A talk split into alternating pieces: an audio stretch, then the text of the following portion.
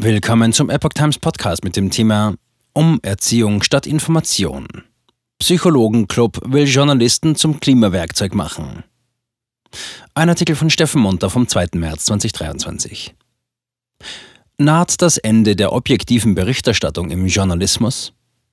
Eine Gruppe woker Psychologen will Journalisten per Leitfaden fit machen für die richtige Berichterstattung über Klima und Co.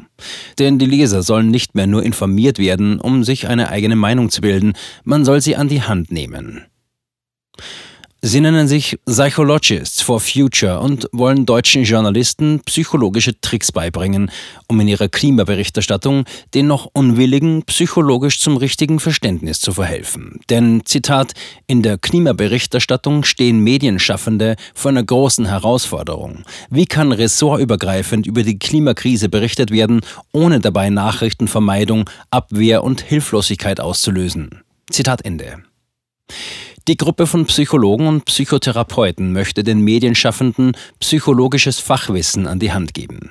Dies um effizient über Handlungsmöglichkeiten zur Bewältigung der Klimakrise zu informieren, Professor Dr. Eva Lotta Brakemeyer, die Akzeptanz von Klimaschutz zu erhöhen, Diplompsychologin Jessica Meininger und die Wichtigkeit der Einbeziehung der Medien für kurzfristige und langfristige Warnungen vor katastrophalen Ereignissen zu gewährleisten, Professor Dr. Henning Rust. Drei Empfehlungen zur guten Beeinflussung von Lesern. Zitat.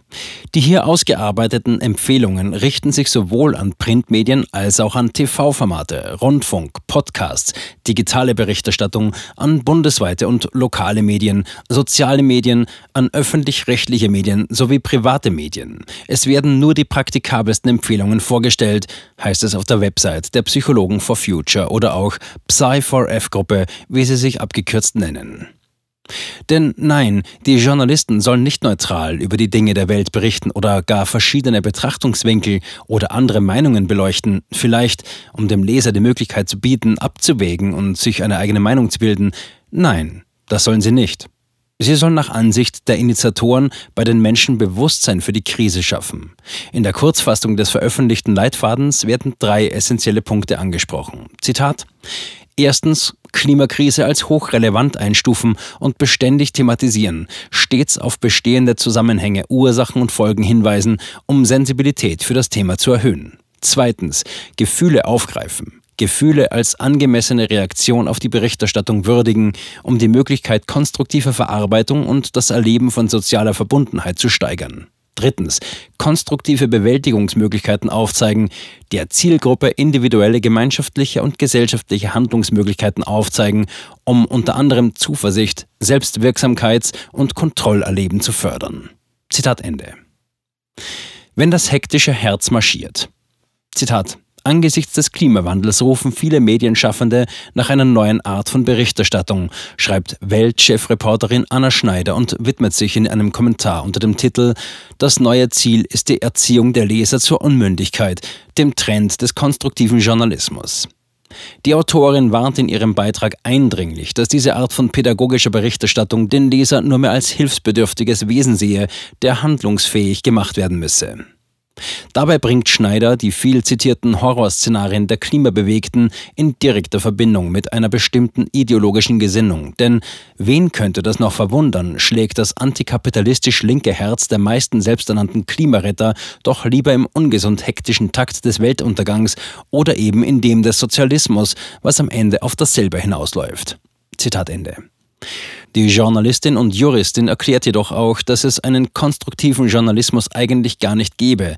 Jedenfalls dann nicht, wenn man davon ausgeht, dass die Hauptaufgabe des Journalismus in der Versorgung des Lesers mit Informationen oder auch dezidiert gekennzeichneten Meinungsbeiträgen besteht. Zitat Ende. Doch der Trend scheint gewollt, von wem auch immer. Die Journaille der Neurologen. Anna Schneider verweist auf ein Interview im österreichischen Wochenmagazin News im April vergangenen Jahres. Darin erklärte die Neurowissenschaftlerin Maren Urner ihre Deutung für den neuen Journalismus.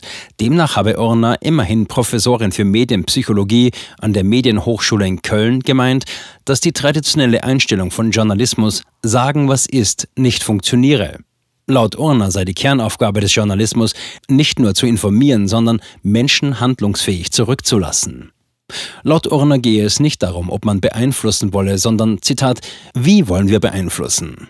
Sie begründet, dass allein schon durch den Auswahl der Themen, der Interviewpartner, der Bilder, Wörter und Töne und sogar durch Framing Werte, Vorstellungen und vielleicht finanzielle Entscheidungen eine Rolle spielten. Orner finalisiert, es gebe keine objektive Berichterstattung. Orner ist Gründungsmitglied des dem konstruktiven Journalismus huldigenden Online-Magazins Perspective Daily. Dort wird der Leser gleich auf der Startseite mit vereinfachten und teils skurril wirkenden Bilderchen an die Hand genommen und ihm das Ende des endlosen Stroms negativer Schlagzeilen versprochen. Denn der konstruktive Journalismus gebe schließlich einen realistischeren Blick auf die Welt. Mit Schlagzeilen wie Medien, die Werbung schalten, verdienen am Weltuntergang, Skandale bringen Klicks, wird die Komplexität der sich selbst finanzierenden Medienlandschaft vereinfacht oder der Leser auf die Couch gelegt. Zitat, die ständigen schlechten Nachrichten zermürben dich, du wirst pessimistisch und fühlst dich hilflos. Zitat Ende. Doch die Lösung aller Probleme naht. Wir sind Perspective Daily. In die gleiche Bresche schlägt Han Langeslag, ebenfalls Neurowissenschaftler und ebenfalls Mitbegründer von Perspective Daily. Auch dieser Neurologe behaupte, Schneider verweist dazu auf ein Interview von Langeslag in der Neuen Zürcher Zeitung, dass das Streben im Journalismus nach Objektivität fehlschlage, weil Medien nie objektiv seien. Es gebe immer Entscheidungen für gewisse Themen für ein Framing. Erziehung zur Unmündigkeit. Weltchefreporterin Schneider verklärt, vollständige Objektivität gebe es nicht immer und nicht absolut. Journalisten seien auch Menschen, die durch ihre sehr subjektive Brille auf die Welt blicken. Dass man aber dem Objektivitätsanspruch nicht einmal mehr nahe kommen wolle, sei schon ein neues Level an Journalismus-Unverständnis. Der Objektivitätsanspruch solle damit genauso ad acta gelegt werden wie auch der kritische Journalismus. Und hier, so Schneider, komme man zur zweiten Seite der konstruktiv-journalistischen Medaille. Nebst Objektivitätsverweigerung sei das die gelebte Erziehung zur Unmündigkeit, getarnt als das Angebot von Lösungen. Von der Theorie zur Praxis. In einem Interview der Mitbegründerin von Psychologists for Future, Diplompsychologin Lea Dom, mit der ARD Tagesschau geht Dom genau auf die oben genannten drei Punkte ihres Leitfadens ein. Das Interview, das auf den Zuschauer wie ein Ping-Pong-Spiel aus geschlossenen Fragen und gewünschten Ja-genau-Antworten wirken könnte, lässt bei aller Intensität der Klimaproblematik immer wieder eine Frage offen. War das Fachgebiet von Frau Dom nicht die Psychologie anstatt die Klimatologie? Dabei sind die Darlegungen der Diplompsychologin durchaus klimadogmatisch. Es gibt ein Klimaproblem. Wir müssen mit dem Klima etwas tun. Und auch die psychischen Erkrankungen werden mehr, natürlich durch die Klimakrise. Dass es seit einigen Jahren vermehrt psychische Erkrankungen, vor allem bei jüngeren Menschen gibt, scheint vielen aufgefallen zu sein. Ob das aber wirklich durch das Klima so gekommen ist, bleibt fraglich. Andere Möglichkeiten könnten sein Klimahysterie und apokalyptische Klimagruppen, Lockdowns und jahrelang maskierte und verängstigte Kinder oder aber andere Weltereignisse wie Krieg.